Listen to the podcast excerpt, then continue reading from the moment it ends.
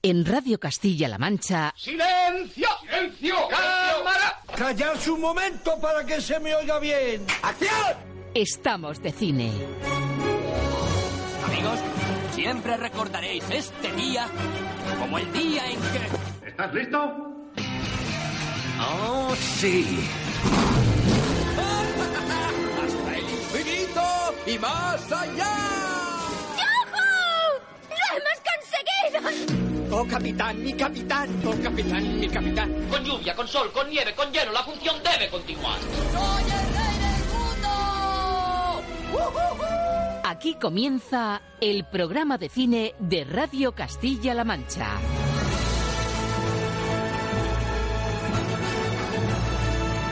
Presenta Roberto Lancha.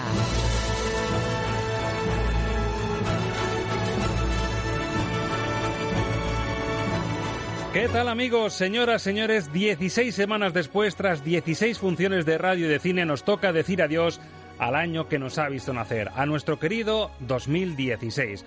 Por eso encaramos un programa especial, emotivo, con mucho que contarles y muchas ganas de contagiarte la ilusión que se sigue respirando en esta sala que acabamos de abrir. Y siempre con una premisa, la de acompañarte allá donde estés, allí donde nos escuches, la de informarte y entretenerte, que siga intacta y a la que incluso queremos sacarle más brillo. Y es que lo tenemos muy claro, si tú, si vosotros estáis de cine, quiere decir que él, al que tienes cerquita de ti, que ella, que también nos escucha, o que ellos, que quizás estén más lejos, también están de cine. Pero preferimos resumirlo en esta despedida de año con un gran nosotros en pantalla gigante. Porque somos la gran familia de Estamos de Cine y nos encanta poder decir a viva voz, con una potente bocanada de oxígeno infantil, que todos nosotros, todos juntos y a esta hora...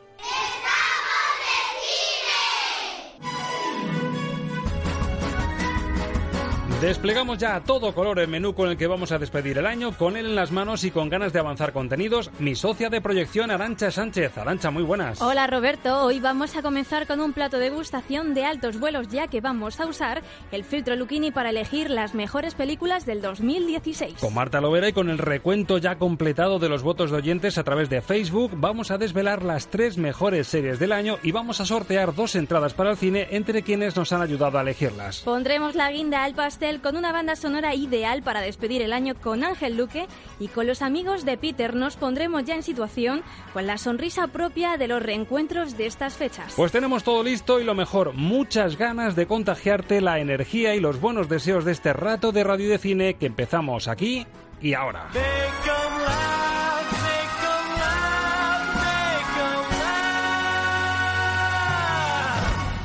Hola, soy Raúl Arevalo y mando un saludo muy fuerte a los oyentes de Estamos de Cine Radio Castilla-La Mancha.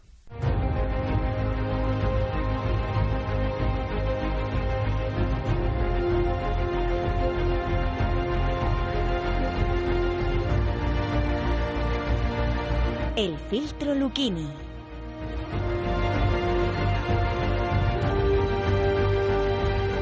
Un filtro Lucchini muy especial en esta recta final del año. Es un momento muy propicio para hacer estos balances que a mi juicio son bastante sanos en estas épocas del año porque nos ayudan a recordar grandes títulos y grandes películas.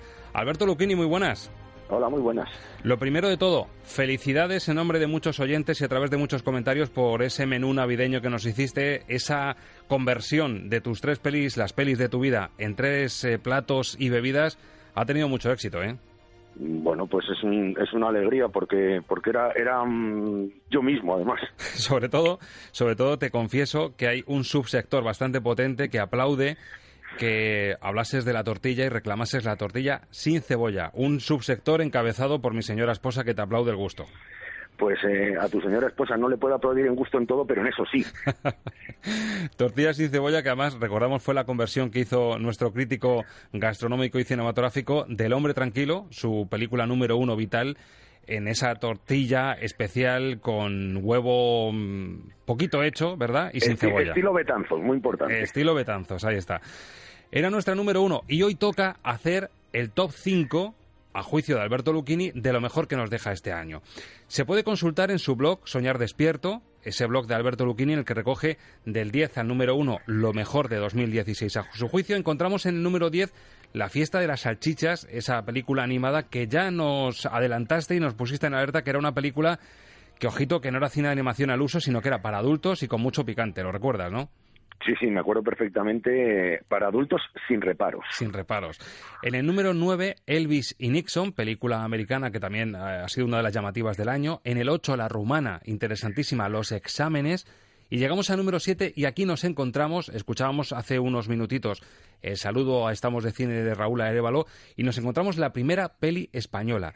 En el número 7, Tarde para la ira, que o nos equivocamos Alberto, va a ser una de las pelis españolas del año sin duda. Bueno, para, para mí de hecho es la peli española del año.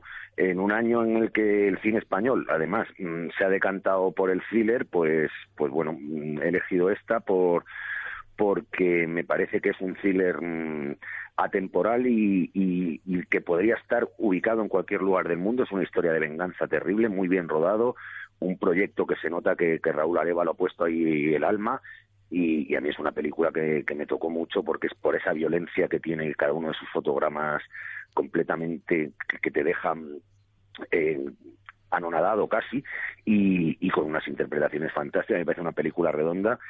Quiero, quiero destacar una vez más, no sé cuántas veces lo he hecho, pero lo quiero volver a destacar, a, a Ruth Díaz, que para mí es un, maravillosa la interpretación que hace en esta película y, bueno, pues, pues ahí, queda y espero que los Goya reconozcan todos los méritos del film. Huele a ganadora, ese cara a cara más entre Antonio de la Torre y Luis Callejo, sensacional y recuperamos una escena de la número 7 de la lista de Alberto Lucchini, la primera película española que irrumpe en este top 10, Tarde para la ira, de Raúl Arevalo.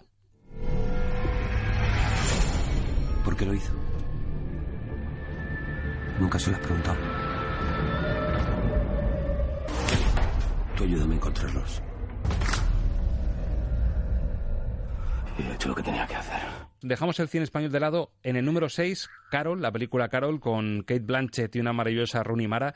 Y en el número 5 entramos ya en el top 5, elegido por Alberto Lucchini, lo mejor del año. Secuela Ken Loach, Yo Daniel Blake, una película británica que nos recupera al mejor Ken Loach, que tú nos recordabas cuando se estrenó en su día, que volvía Loach después de una travesía larga, larga y dura en el desierto, volvía a lo grande.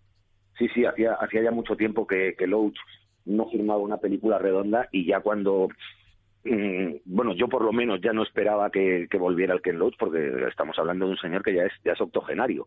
Y, y, de repente se arranca con esta película que es un puñetazo en el estómago de, de la Unión Europea, de la sociedad mal llamada del bienestar y que, que cuenta las, las barbaridades que, que se están haciendo con, con los sistemas sociales en, el Reino Unido, pero que si cambiamos el Reino Unido por España, por Italia, por Francia, vale para cualquiera y, es una película que, es casi una crónica del, del desmantelamiento de, todos los avances que se han logrado en Europa en los últimos 100 años. La sociedad de bienestar entre comillas. Sufrí un infarto. La doctora me ha dicho que no puedo volver a trabajar. Tiene que ser un error. Si le han considerado apto, la única opción que le queda es la prestación por desempleo. Tengo que pedirle que nuestra situación y te da igual. Solo tengo 12 libras. Podrías perderlo todo.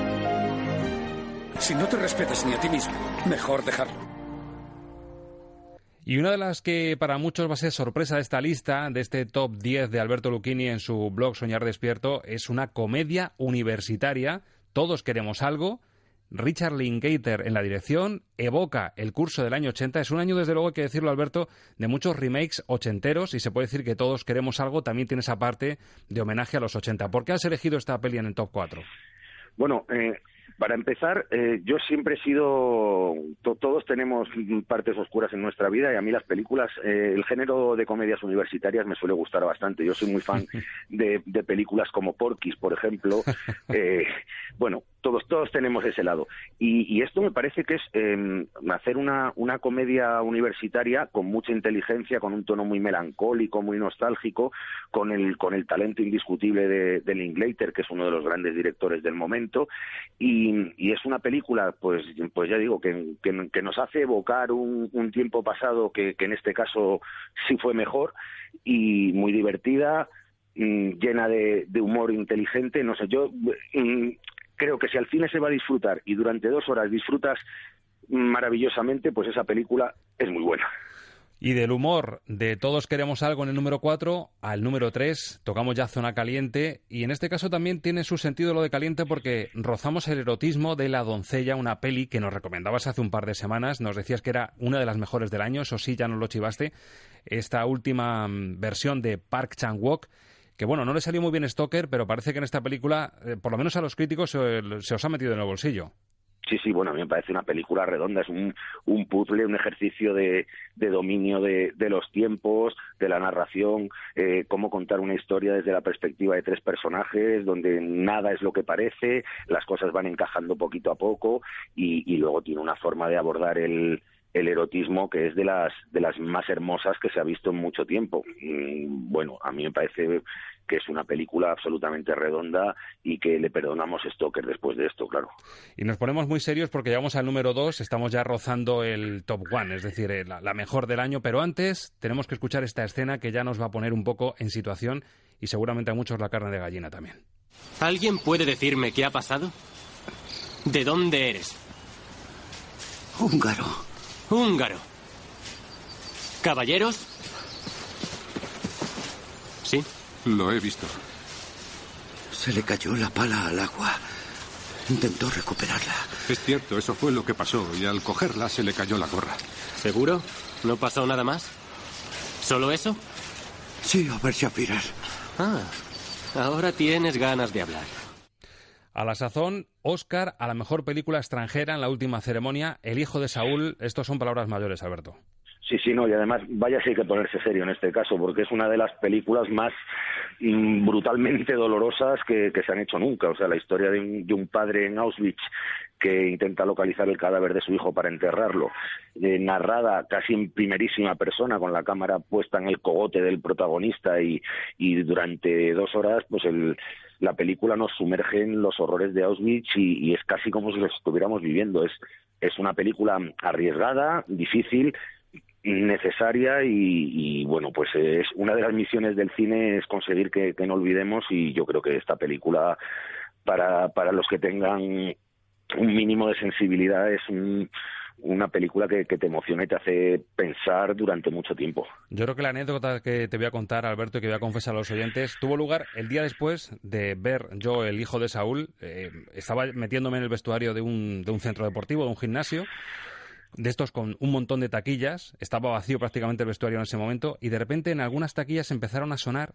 de una forma un poco sorda, lejana, los móviles de la gente que estaba arriba haciendo sus ejercicios en la piscina. Me puso la carne de gallina. Lo entiendo perfectamente la sensación. Es, es, es, la película es terrible. Terrible en el sentido de lo que cuenta, no, no, la, no como película. Bueno, y te voy a proponer ahora Aparte de películas, te voy a decir tres nombres femeninos, eh, aunque yo sé casi el final, pero bueno, Eva Green, Jennifer Lawrence Amy Adams. ¿Con quién nos quedamos? Por orden, Amy Adams, Jennifer Lawrence, Eva Green. Es decir, que hay que ligarse a Amy Adams, ¿no? De alguna manera. Bueno, eso, eso es imposible, pero soñar es gratis. Escucha, ¿formamos un grupo para intentar ligarnos a Amy Adams? Eh, no la pienso compartir con nadie. Yo lo voy a intentar. Vamos a formar un grupo.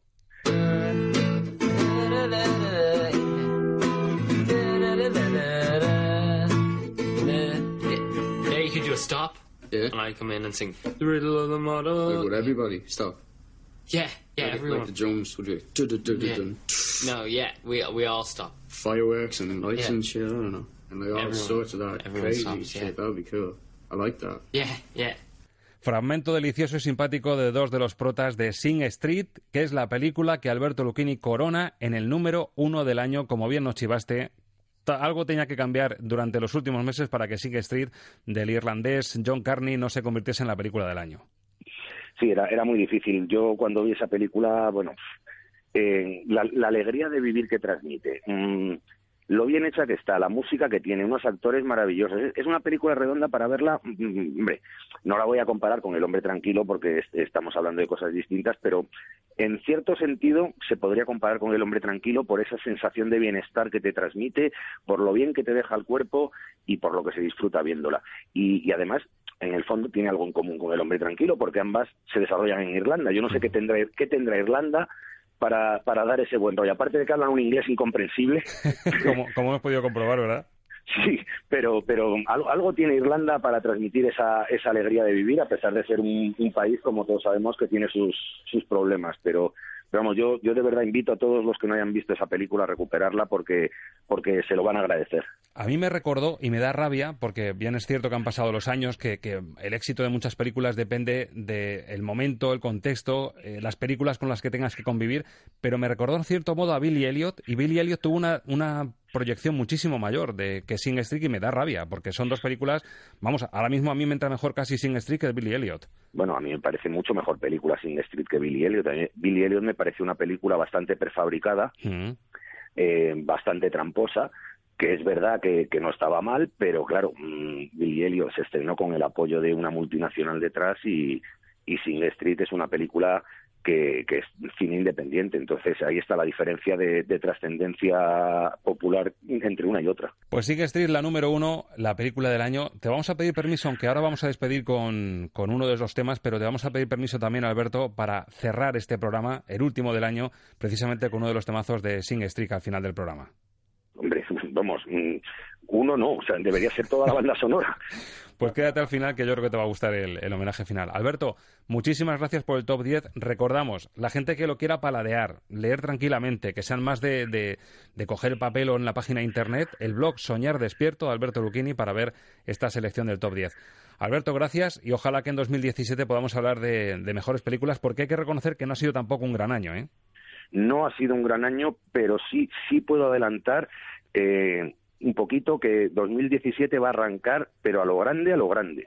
Brindemos por ello, no adelantamos contenidos que si no reventamos la sorpresa No, no, no, por eso he dicho que solo iba a adelantar eso, pero, pero tenemos un par de semanas con peliculones.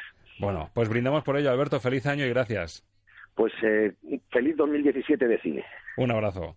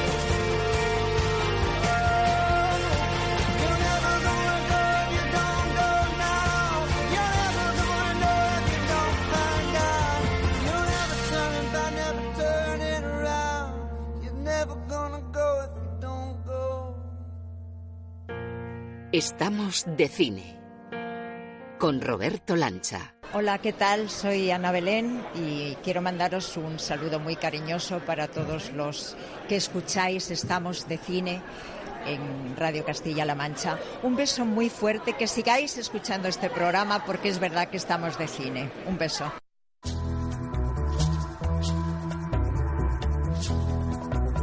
Estamos de estrenos. El repaso a la cartelera en Radio Castilla-La Mancha. Y para repasarlo ya estamos a pie de sala para comprobar que han llegado títulos nuevos, entre ellos uno que sufrió un importante cambio en el calendario, un peculiar western que se cuela en medio de este paisaje navideño y que se titula Arancha Comanchería. David Mackenzie dirige este pseudo-western donde Chris Pine y Ben Foster son dos hermanos que para salvar su granja familiar de Texas deciden robar varias sucursales del mismo banco. Tras su pista irá un ranger a punto de jubilarse, protagonizado por Jet Bridges. El banco le prestó a vuestra madre lo justo para que siguiera siendo pobre y poder quitarle sus tierras. Pueden desahuciaros el viernes. Hermanito, vamos a por esa pasta. Buenos días, amigos. ¡Abre ese cajón! Nunca he conocido a nadie que se libre de nada. Nunca. ¿Y por qué aceptaste hacerlo? Porque me lo pediste, hermanito. Bueno, ¿y qué dice la crítica de Comanchería? Pues, por ejemplo, Metrópoli titula a Luis Martínez Muerde la bala y le da atención cinco estrellas, la máxima eh, categoría en este caso para la crítica de Comanchería. Encontramos en Sensacine un 4 sobre 5, también una nota muy alta. Film Affinity le otorga un 7,1 y si hablamos de crítica internacional, IMDB le da un 7,8 sobre 10. Sale muy bien parada desde luego Comanchería si hablamos de crítica. Aunque el cartelón que está atrapando muchas miradas tiene trazos de ciencia ficción y nos publicita los rostros de la impagable Jennifer Lawrence acompañada de Chris Pratt. están coronados por un rótulo alargado y persuasivo que reza Passengers. Es un drama de ciencia ficción dirigido por Mortel Tildul. El responsable de Descifrando Enigma nos sitúa en un futuro no muy lejano. El gobierno lanza una nave espacial con miles de personas para colonizar un nuevo planeta. Un viaje de 120 años que solo se puede realizar en estado de invernación, pero un fallo en el sistema hace que dos de los pasajeros se despierten 90 años antes de llegar al planeta. Soy Jim Preston, pasajero del Avalon, y tengo una emergencia. Esto no es posible. Estamos realizando un viaje de 120 años hasta nuestro nuevo hogar. Nos hemos despertado 90 años antes de tiempo. ¡No! ¡Si tú mueres, yo también! Hay algo que no nos cuentan. Hay una razón por la que nos hemos despertado antes. Vamos con las notas, con las valoraciones de Passengers, algo más tibias que las que obtiene Comanchería. Por ejemplo, Passengers Náufragos Galácticos. Es la crítica y el título de Alberto Lucchini en Metrópoli. Le pone tres estrellas. Vamos con la crítica internacional. Por ejemplo, IMDB le pone un 7 sobre 10 a esta película. Un 5,5, una nota un poquito más justita, Film Affinity. Y Sensacine que le otorga un 2,6 sobre 5. Pero tranquilos, queridos escuchantes y posibles espectadores, que en este variopinto mercado de títulos no falta la comedia, con buquet francés en este caso y bajo el título familiar y cercano de La casa de mi madre. Tras una cadena de fracasos, Stephanie regresa a casa de su madre. Acostumbrada ya a sus rutinas diarias, tendrán que tirar de paciencia para adaptarse. Esta comedia francesa está dirigida por Eric Laven y protagonizado por Alexandra Lamy y Josiane Balasco. Crear contraseña, algo fácil de recordar. Di una de cifras y letras. X, 3, 7, 8, R, 2. Muy bien, perfecto. Confirmar contraseña. Sí. Tienes que repetirla. ¿Cómo quieres que me acuerde de tantas cifras y letras? Vuelta a casa de mi madre contra el melodrama. Así titula Francisco Marinero su crítica, su texto en Metrópoli le otorga tres estrellas a esta película francesa. Vamos con la crítica internacional, le pone un 5,8 IMDB, a Vuelta a casa de mi madre un 5,4 sobre 10, Film Affinity y Sensacine le otorga un 2,8 sobre 5, es decir, casi rozando el notable esta comedia francesa. Y la aportación dramática de la semana también tiene sello francés, nada menos que el de François Ozon y nos coloca en la Primera Guerra Mundial. Lleva por título Arancha France. La guerra ha acabado y Ana visita a diario la tumba de su prometido, muerto en combate. Un día descubre que un joven desconocido también deja flores en la tumba y despertará en ella un sentimiento de curiosidad. ¿De qué se conocían exactamente? El director de títulos como Mi refugio o En la casa firma este drama en blanco y negro protagonizado por Pierre Ninet y Paula Vier. Hace dos días que va a la tumba de Franz. A lo mejor es un amigo francés de antes de la guerra. Bienvenido. ¿Y conoció a Franz? Sí. ¿En Francia? Sí. Sigue pensando en él. ¿Cómo podría olvidarle? ¿Qué siente por ese joven francés? Ya no lo sé. Drama antibelicista, así lo define Alberto Bermejo en Metrópoli en su crítica con una calificación de tres estrellas. En Sensacine puntúan a France con un 3,7 sobre 5. Film Affinity apuesta por un notable, por un 7 claro, y en clave internacional IMDB eh, califica a France con un 7,6 sobre 10. Hasta aquí los estrenos, las críticas y las puntuaciones. No se mueva, seguimos en Estamos de Cine y nos vamos de concurso. Hola, ¿qué tal? Soy Rodrigo Sorogoyen y mando un saludo para Estamos de Cine, de Radio Castilla-La Mancha.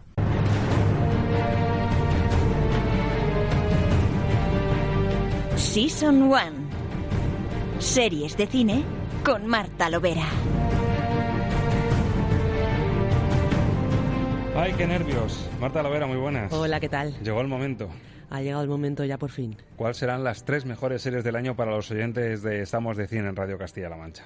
Pues vamos a verlo rápidamente. Vamos a desvelarlo. Bueno, mira, te cuento los votos que hemos eh, recopilado y rescatado tanto de Facebook, en la página Estamos de Cine RCM, como en Twitter, a través de mi página personal, arroba Roberto Lancha, que también han votado varias personas.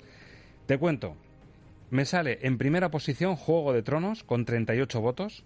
Me sale en segunda posición Stranger Things con 35. Y me sale en tercera posición Westworld con 20. Quedaría en cuarta posición Jaun Pope con 15 y The Crown con 11. Pero quedan los votos de Marta Lovera y de Servidor. Pues sí, tenemos que también dejar nuestro granito de arena, ¿no? Claro, eso es, para, para que se pondere todo bien. Así que, tus tres puntitos a la mejor serie del año, ¿para quién se van? Para The Young Pop, sin duda. Para el joven Papa, con lo cual le ponemos tres puntitos más, pasa de 9 a 12, ¿vale? Y se queda con esos 12 puntos. Los dos palitos, la segunda. Para Stranger Things. Stranger Things se quedaría con dos palitos y pasa de 35 a 37. Y el último palito, la tercera del año, Tengo que dárselas a Westworld. Westworld. Es decir, que al 19 que ya tenía le sumamos el punto de Marta ahora y se coloca en 20. Y me toca a mí. A ver, a ver, ahora si Pues mira, coincidimos. tres puntitos, mis tres puntitos, la serie del año para mí se va a ir para John Pope. Vale, la primera porque tiene una calidad extraordinaria, con lo cual pasa de los 12 que tenía contigo, pasa a 15 puntos. Mis dos palitos siguientes, la segunda mejor del año, por emotividad y porque me parece redonda, es para Stranger Things, que pasa de 37 a 39. Y el último palito, aunque también me ha gustado mucho, la voto a la tercera, Juego de Tronos, le pongo este palito y pasa de 38 a 39. Con lo cual nos encontramos con un doble empate en cabeza. Juego de Tronos y Stranger Things. ¿Qué te tenía parece que, el resultado? Tenía que pasar. Tenía es que que, pasar. este año ha sido bastante bueno en cuanto a series y estoy de acuerdo, aunque me ha gustado más por calidad de Young Pop y tal, mm, no puedo negar que me ha encantado esta temporada de Juego de Tronos y Stranger Things es la que más me ha llegado este año. Bueno, pues es el recuento final. Empezamos por la tercera, que bueno, si tenemos en cuenta que en cabeza hay un doble empate, prácticamente se colocaría la segunda, que sería Westworld, con 20 puntos, y vamos a disfrutar de una escena de la que es para los oyentes y para nosotros la tercera, la que se cuela en el top 3. Hay una chica. Dolores. No la merezco. Pero tal vez, muy pronto, tengamos la vida con la que soñamos. No. Nunca la tendréis. Tu misión no es proteger a Dolores, es dejarla aquí. Para que los huéspedes la encuentren si quieren vencer al pistolero. Y hacer lo que quieran con su chica. Anthony Hopkins, diciéndole a uno de los protas que es un robot, todo hay que decirlo, y es él es su creador, Anthony Hopkins, le dice, ¿dónde vas? Con lo de que vas a tener tu vida y tu chica y todo. Papelón que ha hecho Anthony Hopkins Total, eh, ¿eh? en Westworld es uno de los grandes atractivos de esta serie, sin duda. Te ha gustado la escena, ¿eh? Dice mucho. Sí, sí, es que Westworld eh, va cociéndose a fuego lento, yo creo, va mejorando poquito a poco y al final acabas enganchadísimo. La gente se ha vuelto loca en internet haciendo teorías y todo esto. Otra de las ganadoras del top 3 la situamos en segunda posición, aunque ha sido también empate en la primera, pero ahora explicamos por qué. Juego de Tronos, otro de los fenómenos del año, aunque mm, ya hace unos mesecitos que concluyó la última temporada, pero este es nuestro homenaje a otra de las series por antonomasia de 2016. ¿Tenéis algo que decir en vuestra defensa? Llevo preparada para morir muchos años. Si el Señor no me destina nada más, así sea, pero no es así. Habéis visto al Rey de la Noche, John Nieve. Sabéis que la gran guerra está por llegar. Que el ejército de los muertos caerá pronto sobre nosotros. Y sabéis que puedo ayudaros a ganar esa guerra. ¿Pero esto qué es? ¿Qué escena es esta? O sea, Melisandre, la mujer, la bruja, por decirlo así. La bruja roja. La bruja roja, que resucita a John Nieve, que estábamos todos hechos polvo, y resucita a John Nieve y, y la manda a paseo ahora. ¿Pero esto qué es? Pues porque, a ver, Melisandre muy de fiar no es la Sí. mujer, todo hay que decirlo. Y John Nieve, en su segunda oportunidad vital, ¿verdad? Que tiene, dice, mira, no quiero líos. Y tiene gente por ahí que está muy cabreada con Melisandre, pero bueno, Otro Melisandre- momentazo. Y dos personajazos de la serie, pero brutales. Sí, ¿eh? sí, este año ha sido el año de Jon Snow. Nos dejaron en la quinta temporada pensando que no iba a volver y ha vuelto y ha vuelto a lo grande. Pero en el número uno, los que han conquistado nuestros corazones por ser una serie muy redonda, que ha tocado la fibra de adultos y de canijos. Por ser un remake de los 80, o, o ser un homenaje a los 80, mejor dicho, que es lo que se ha llevado en este 2016, es marca de la casa y ha pasado en cine también. Y llega esta escena de unos chavalillos que te van a sonar y que te. a ti, a mí y a los oyentes que nos escuchen y que han visto la serie, seguro que les arranca una sonrisa escucharles. Vamos, tíos. Tenemos que decírselo a tu madre. No, Once dice que contárselo a los mayores es peligroso. ¿Peligroso en qué sentido? ¿Dices que se llama Once? C para abreviar. Mike, ¿qué clase de peligro? Un peligro peligroso. No, no, no. Vamos a volver al plan A. Se lo voy a decir a tu madre.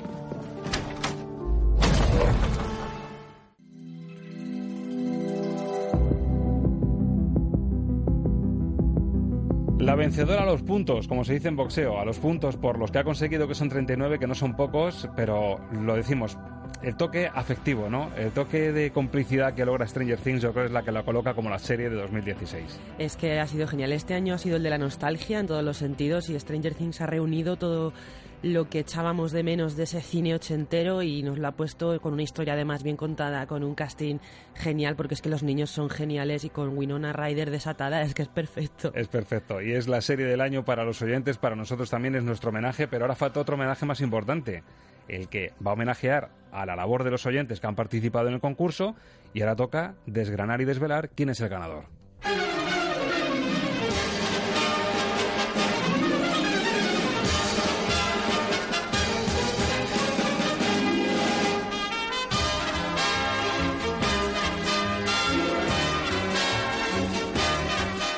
Tu primer concurso como anfitriona, ¿no? Y como conductora de... El primero de todos, sí, sí, madre mía, qué, qué tensión. Y poner las pilas esta musiquita, ¿eh? sí, sí, sí. Bueno, tengo aquí el botecito ya con bastantes papeles porque ha habido mucha participación, hay que decirlo, tanto en Facebook como en Twitter. Así que aquí está el botecito, que suene bien.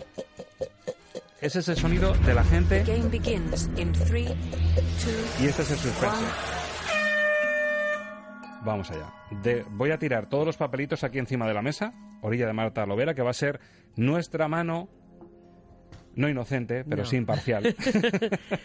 Venga, pues cojo Que ya un papelito. Coge el que tú quieras. Ahí están ver, todos ver, dobladitos, no se ven los nombres ni nada. Venga, Marta que este. los agita, ya ha, ha- ha pescado uno. Así que míralo bien. Esther Colao.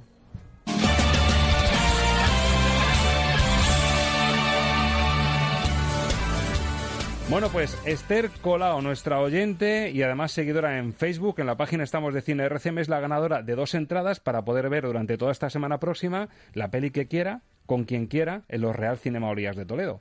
Así que enhorabuena, Esther, por participar con nosotros. Enhorabuena, qué suerte de premio, oye. Claro, ver la peli, además que vienen ahora buenas películas. eh, Sí, sí, ahora Con esta recta final del año y el, y el inicio del nuevo año van a venir nuevas pelis, así que Esther Colau, nos vamos a poner en contacto contigo para que sepas cómo hacerlo. Y hay que decir, estamos intentando que cualquier oyente de todos los puntos de Castilla-La Mancha también tenga la opción de tener esas dos entraditas para ir en- al cine en casa.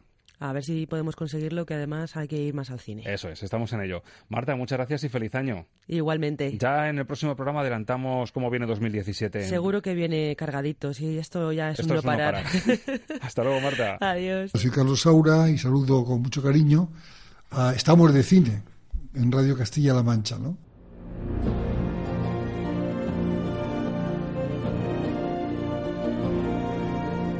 Estamos de cine. Con Roberto Lancha.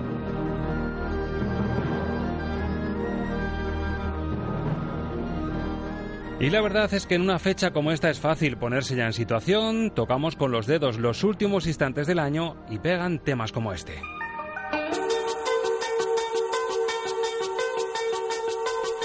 Porque llega ese momento en el que tenemos la tendencia a hacer balance, a revivir recuerdos, a juntarnos con los nuestros o incluso en ocasiones de una emotividad especial, propiciar encuentros con aquellos amigos que forjaron nuestra infancia o nuestra juventud más alocada. Hay amigos que sabes que son para toda la vida.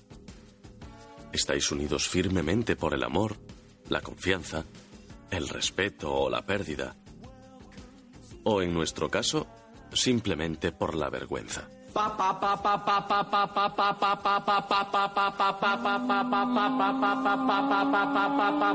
Stand clear of the doors. Mind the gap.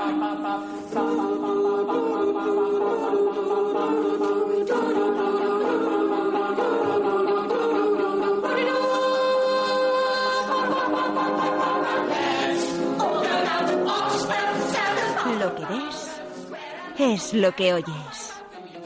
Música para soñar, cine.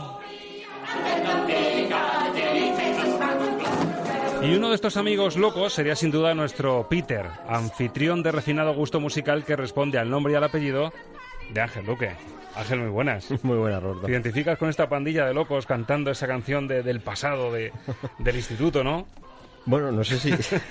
no sé exactamente si tengo algún perfil de esos que aparecen en la película, pero bueno, sí me identifico con los reencuentros, con los momentos en los, de, los que la vida parece que se para durante un ratito y uno puede recordar con los amigos eh, esas situaciones, esas bromas. Uno repasa quizá también esas desgracias que puede haber pues habido en este tiempo en el que no nos vemos y los reencuentros con los amigos siempre son un placer. Y si el cine lo sabe contar, pues mucho más. Te hemos llamado Peter como anfitrión porque estamos escuchando de fondo una escena, la escena inicial de Los amigos de Peter, una película del 92 de Kenneth Branagh, cuando decíamos entre fuera de micrófono, el Branagh fresquito todavía, que no se había metido en, jardines extraños. Sí, ni siquiera hizo el guion. Yo creo que por eso también se mantuvo la película un poco al margen de lo que era él. Él la dirigió y eran esos primeros años en los que todavía no era conocido, tenía su relación con la actriz Emma Thompson y a partir de ahí luego ya empezaron a hacer una serie de cosas que, bueno, habría que ir analizando casi una por una, que tampoco es el objetivo que tenemos ahora, ¿no? Cada película habría que ir analizándola porque cada una de ellas tiene unas particularidades y una serie de cosas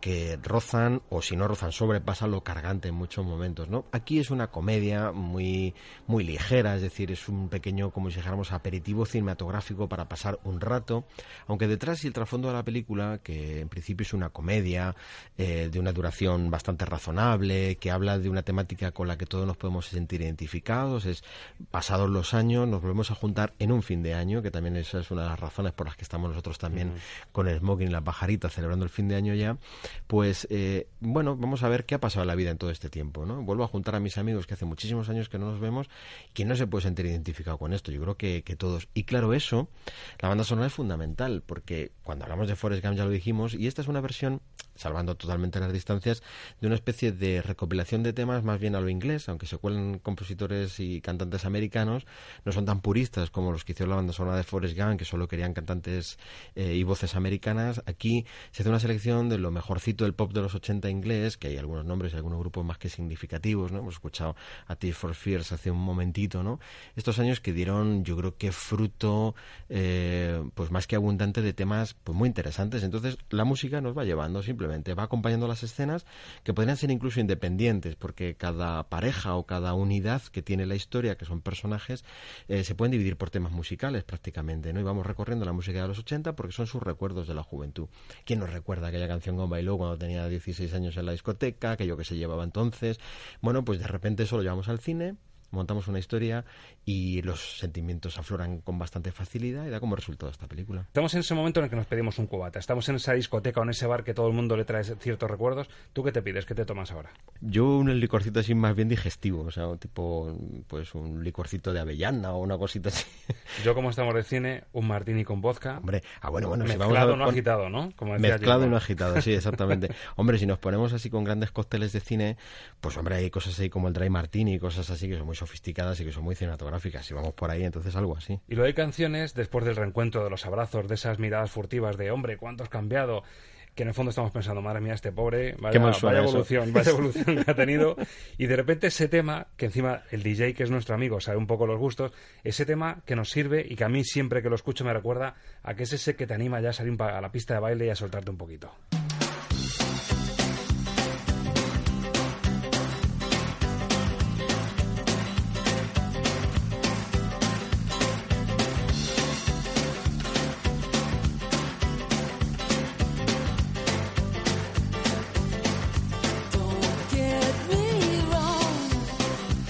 Que esto es música buen rollista, por antonomasia. es decir, esto es para, para mm, desentramar todas las viejas rencillas, las malas caras del pasado, el, el empezar otra vez ese reencuentro con la mejor de las sintonías. Yo siempre he pensado que los 90 comenzaron un poco acomplejados. Y el complejo le venía porque en los 80 se hicieron tantas cosas tan variadas, aparecieron grupos tan, tan, tan buenos, tan interesantes, ¿no? Aquí The Pretenders, yo creo que una de las cimas del, del pop británico, ¿no?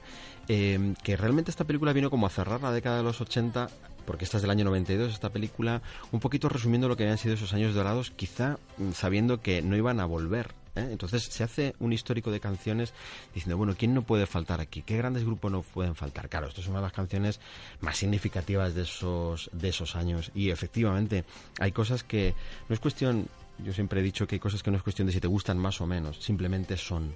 Y esta es una de las canciones que son, es decir, no hay que darle muchas explicaciones, es una magnífica canción. Y hay que reconocer que en la película no se complica Kenneth Branagh y las va soltando, es decir, quedan bien porque son tan entrañables y tan propicias las canciones que entran muy bien pero tampoco es que se deban el, el cerebro no, con dónde las coloca. ¿eh? Claro, de hecho, él. Eh, vamos a ver, Kenneth Branagh, mm, cuando le ofrecen esta historia, como digo, él no era el guionista, cuando le ofrecen esta historia, él se siente muy identificado porque él venía de un grupo de teatro, con los que precisamente luego hizo muchas de las otras películas posteriores, que era un grupo de teatro sobre todo clásico de Shakespeare, ¿no? Él venía a hacer Shakespeare. Entonces le ofrecen esto que no tiene nada que ver con Shakespeare, lógicamente, y mm, los amigos en este caso de Kenneth, de Kenneth no de Peter.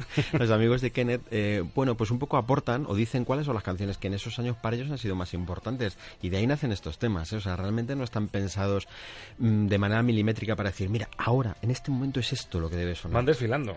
Van desfilando los temas y se hace un poco por el gusto suyo y por el gusto de alguna de las personas más cercanas a él. No te creas que en ese sentido se complica mucho la vida. Igual que en Forrest Gump sí, que se hace buscando un tiempo histórico para cada canción y pertenece cada una a una época porque, porque son muchos años los que abarcamos en la banda sonora, en este caso no, en este caso es un resumen de unos cuantos años buenos. Y decías tú que no se ha limitado solo al pop británico que tanto pegó en esa época, sino que también a incursiones americanas. Tenemos al DJ que es amigo a Peter. Le vamos a pedirle a Peter. Peter, pon a Tina Turner.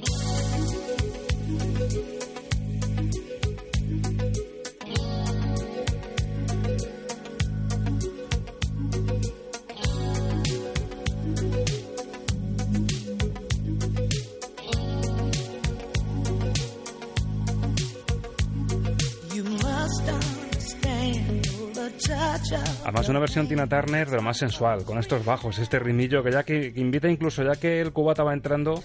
Bueno, la banda sonora lo que van buscando es un equilibrio entre dos cosas. Es la parte emocional que tiene la historia y la parte vitalista, la parte divertida, más frívola que puede tener la película, porque todo el tiempo el guion juega eso. O sea, no es un gran guion, no es una historia de estas que te deja con la boca abierta, porque lo que te cuentan es muy sencillo a fin de cuentas. Además, vienen esos años pues terribles donde, donde el SIDA estaba haciendo estragos y esta película está muy relacionado con, con esa, con esa parte de la historia, ¿no?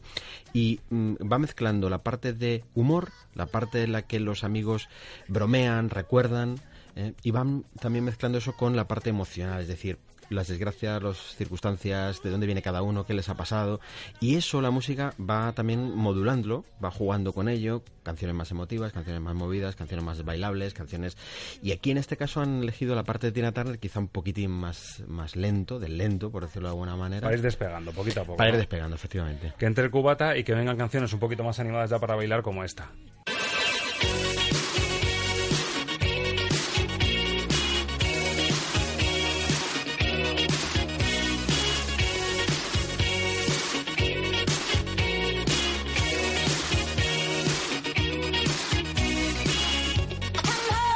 Este así que es de saltitos y de, y de venirse arriba, seriamente, Ángel. Cindy Lauper, fíjate, hay muchos de estos grupos, bueno, hemos escuchado a Tina Turner, quiero decir, hay algunos nombres que son emblemáticos en la música y hay otros que son muy puntuales. O sea, Cindy Lauper después prácticamente de estos, de estos años y estos éxitos no se ha vuelto a saber nada de, ella. Son lo que se llama las músicas ocasionales, ¿no? Es decir, para ese momento.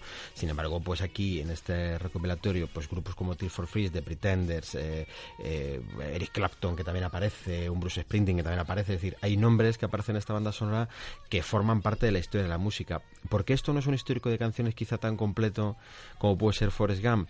Porque eh, se introdujo algo muy temporal que es lo que, lo que hablamos con esos temas ocasionales, como este tema de Cindy Lauper. No sé cuántas generaciones después han, conocido este tema, que es un tema muy fresco y sigue manteniéndose muy, muy en ese pop de los 80, ¿no? Del que los ingleses además se sienten muy orgullosos porque también es un homenaje a eso. Si recordamos cómo fue la ceremonia de apertura de las Olimpiadas de Londres, fue un homenaje a su música. Se sienten muy orgullosos de su música y esta película que eh, pretendía mm, como reivindicar la comedia inglesa por encima de la americana, ¿eh? porque la americana eh, había sido y es eh, un tipo de comedia quizá un poco más sofisticada y la inglesa es mucho más teatralizada, porque esto perfectamente podría ser una obra de teatro, esta película. Totalmente. Perfectamente podría ser una obra de teatro, ¿no? Entonces, estaba pensada o estaba hecha más como un cine más, más tipo independiente, es decir, no de gran superproducción. Entonces se introdujeron algunos de los temas que para ellos como ingleses habían sido también muy significativos, aunque no fueran excesivamente famosos. Hombre, este tema fue famoso en su tiempo, en su momento, de Cindy Lauper, si lo escuchamos ahora nos volvemos a recordar, pero pero no son de esos temas que uno vuelve a ellos eh, fácilmente. O sea, Tina Turner no se la puede poner en cualquier momento, ¿no? Quizá este no tanto. Con lo cual también tiene ese valor eh, esta, esta recopilación de temas, que nos recuerda, nos recupera algunos temas que ya no se escuchan tanto. Son muy evocadores y nos sitúan no solo a los personajes que vemos en pantalla, sino a nosotros mismos en una época muy puntual Hmm. y unos recuerdos muy puntuales. No a lo mejor ya nosotros, sino a nuestros padres o gente que puede ser más joven o más mayor, le recuerdan a una época y encima, claro, venimos de un año 2016 que ha habido remakes ochenteros, la serie de la que hemos hablado, Stranger Things, también mm, rememorando los Exacto, 80. sí, sí. Y esta casualmente que es del 92, pero que también nos, nos evoca en los 80, es decir, que viene muy al hilo de este sentir que tenemos en 2016 y en el que se sigue Hombre, eso es- descubriendo y rememorando eso. Eso es por algo. Quiero Mm. decir, eso tiene su, tiene su porqué, ¿no? Eh, claro, que cada época tuvo lo suyo. Los que son muy amantes de la música de los 70 te dirán que los 70 realmente es la época más sólida en cuanto a grupos o en cuanto a canciones, más ese estilo Doors, etcétera, ¿no?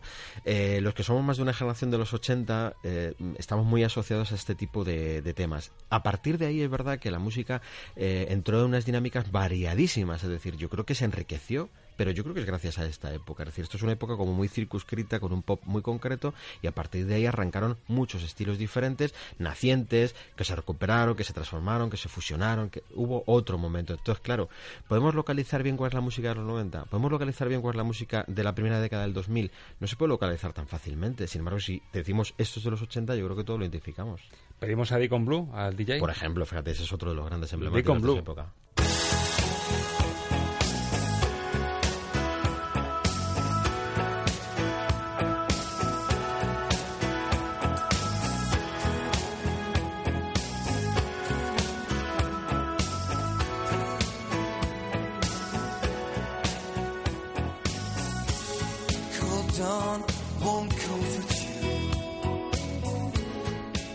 Ángel, de temas evocadores y esto ya, este eco en la voz, eh, eh, esos ritmos, esos bajos. Hay unos cuantos grupos de esta, de esta época que suenan así, tienen una sonoridad muy muy similar, con unos, eh, unas voces eh, muy muy... Duran Duran también, ¿verdad? Duran, alto. sí, muy, muy significativas, muy, muy marcadas en esta época, con mucha personalidad, ¿no?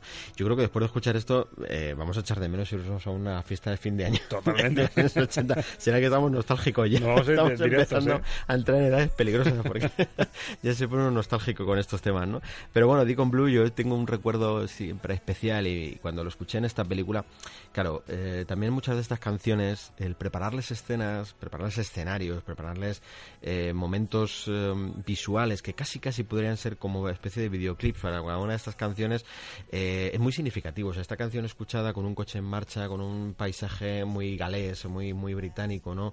En, una en un tiempo de fin de año, con ese clima así un poco apagado, y donde uno va rememorando quizá aquello que pasó, que será de aquel, que de repente estas canciones cobran un sabor completamente completamente diferente. Y entonces se introducen en esa parte que es tan importante que es la música en nuestra vida. Es decir cómo la música se introduce se, se crea como un mimbre de unión entre lo que es tu vida y las canciones y a partir de ahí cuando las escuchamos en una película cuando las vemos en cualquier otra parte si no fíjate mm, la mayoría de las películas que se están haciendo a mí me llama mucho la atención esto que se están haciendo ahora para el cine de animación vienen asociadas a canciones del, del- de, de ahora que se llevan Mm. canciones de moda se ponen todas en voz de personajes de, de- de- de animación.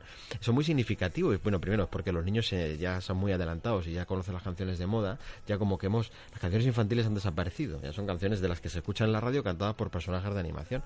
Eh, y también es, ¿por qué? Porque para un niño, igual que para un adulto, cuando las canciones forman parte de tu vida y tú las ves en el cine, como que eso pone lacre final. Es decir, ya a partir de ese momento está asociada a una serie de recuerdos. Eso es el cómo hemos cambiado, pero en versión british. Sí, sí. Es el, el- madre Sí, mía, sí, qué tiempos, ¿te eso. acuerdas? Aquella Es eso, discoteca. es eso. Y no podía faltar, ya que hablamos de flema británica y de grandes Sí, de claro. Reino Unido, no podía faltar Sir Elton John.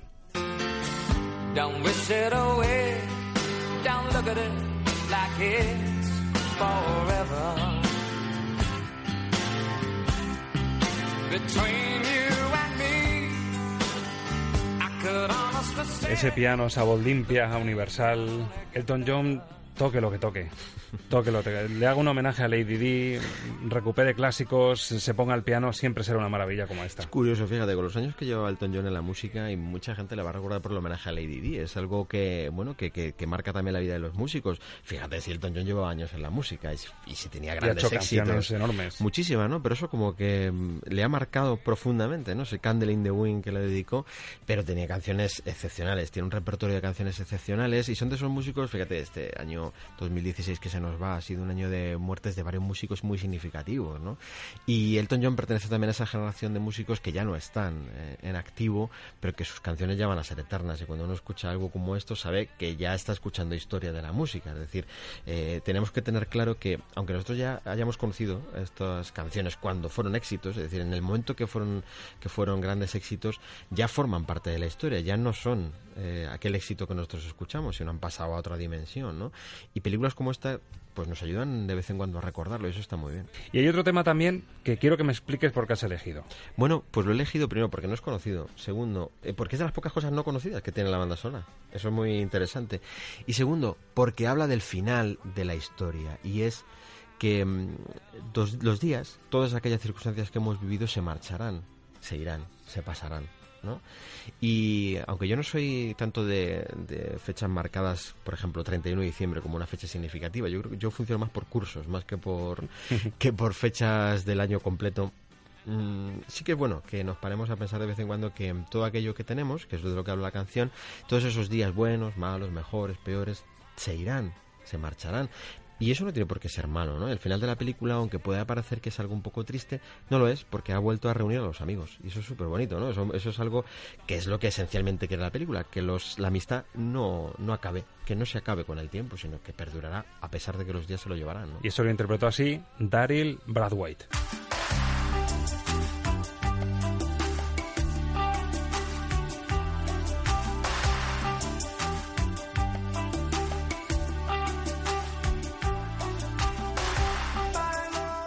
Seguro que mucha gente que lo escuche dirá, anda, sí, está, por el título y por el cantante no, no me venía la canción, pero ahora ya sí. Ese es el momento en el que recogen, en el que uno comienza a recoger, igual que uno ha llegado a esa casa donde va a pasar ese fin de año, que es la casa de Peter, y, deja las maletas y va dejando su vida también allí un poco. Es el momento de recoger, todos hemos aprendido una lección, todos nos hemos reencontrado, todos hemos soltado lastre, es el momento de volver a la vida, ¿no? Pues es- esa canción es este momento. Y mira, yo para el final he traído una que además nos encanta a los dos y le va a gustar a mucha gente porque tocamos a otra de las incursiones americanas en esta banda sonora. Hemos escuchado a Tina Turner y viene ahora el gran Bruce Springsteen con esos corazones hambrientos. Estamos ah, tocando ya con la yema de los dedos un nuevo año y en el que los corazones piden cosas. O un nuevo amor, o un amor verdadero por fin encontrado, o ese amor que quieres que se mantenga o que surja alguna vez.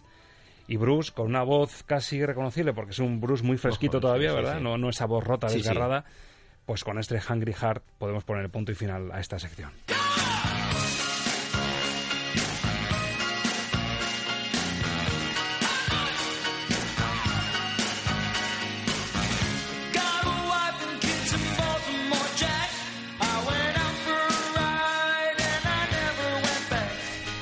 Vaya Bruce, tan distinto al que se escucha últimamente, claro.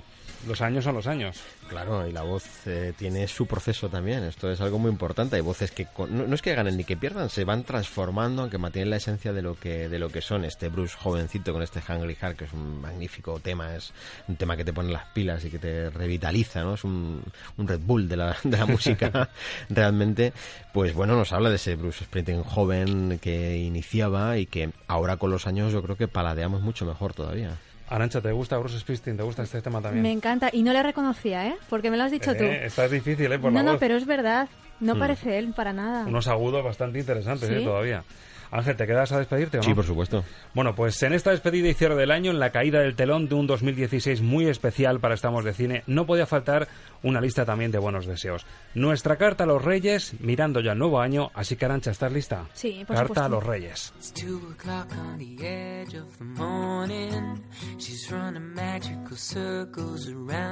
Bueno, pues allá vamos. Queridos Reyes Magos, en 2017 nos gustaría que Steven Spielberg, por ejemplo, nos recibiese en su casa para hablarnos de su gran legado cinematográfico. Que JJ Abrams nos desvele en su ático de Nueva York los secretos del próximo capítulo de Star Wars. Que el cine español experimente un subidón de película y que podamos hablar con sus pequeños y con sus grandes protagonistas. Que Harrison Ford nos enseñe el set de rodaje de Blade Runner. Que Francis Ford Coppola nos coja el teléfono para rendir homenaje a su padrino. Que la Academia de Hollywood nos invite a la ceremonia de los Oscar. O mira, mejor aún, que John Williams venga un día con su orquesta a tocar en este estudio. Viable, ¿no, Ángel?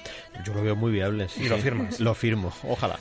Bueno, pues sabéis que un deseo que vale por toda esta lista de imposibles y que mira, me atrevo incluso a romperla sin miramientos. Pero, ¿pero qué haces? Tranquilos, el deseo que el año que viene tengamos la suerte de seguir contando con todos vosotros, que nos habéis acompañado o descubierto a lo largo de estos primeros tres meses de vida.